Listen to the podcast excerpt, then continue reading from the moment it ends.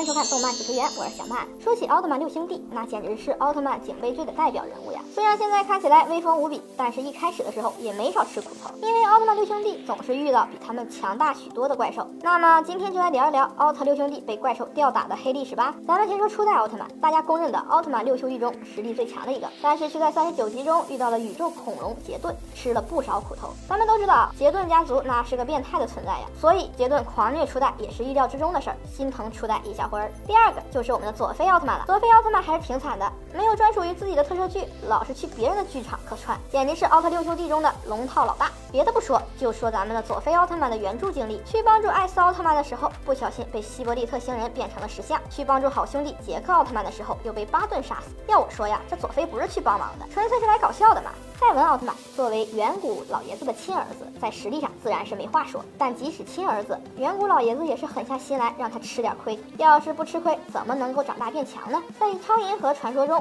就败在了贝利亚手上，在自己的特摄剧中又被金古桥、庞顿虐，尤其是在雷欧奥特曼的黑潮岛之战。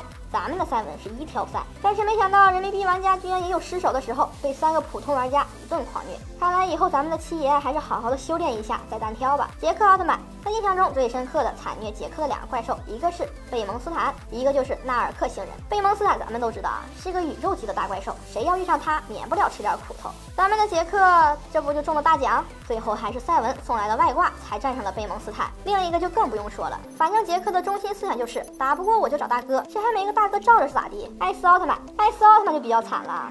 不是个人民币玩家，竟碰上一些人民币对手，欺负的艾斯真的是叫天天不应，叫地地不灵。最惨的一次是跟希伯利特星人，直接把奥特之父给干趴下了，艾斯也是一脸懵逼呀。泰罗奥特曼，其实泰罗是个稳定发挥的选手，但是也有败绩，被巴顿拉辛，被恩格玛砍头这些。但是跟隔壁艾斯比起来的话，还真是小巫见大巫，所以泰罗的实力还是有目共睹的。好了，今天的节目就到这里了，喜欢我们视频的小伙伴记得关注一下我们哟，我们每周的抽奖活动还在继续，没中奖的小伙伴。也不要气馁，说不定下个中奖的就是你。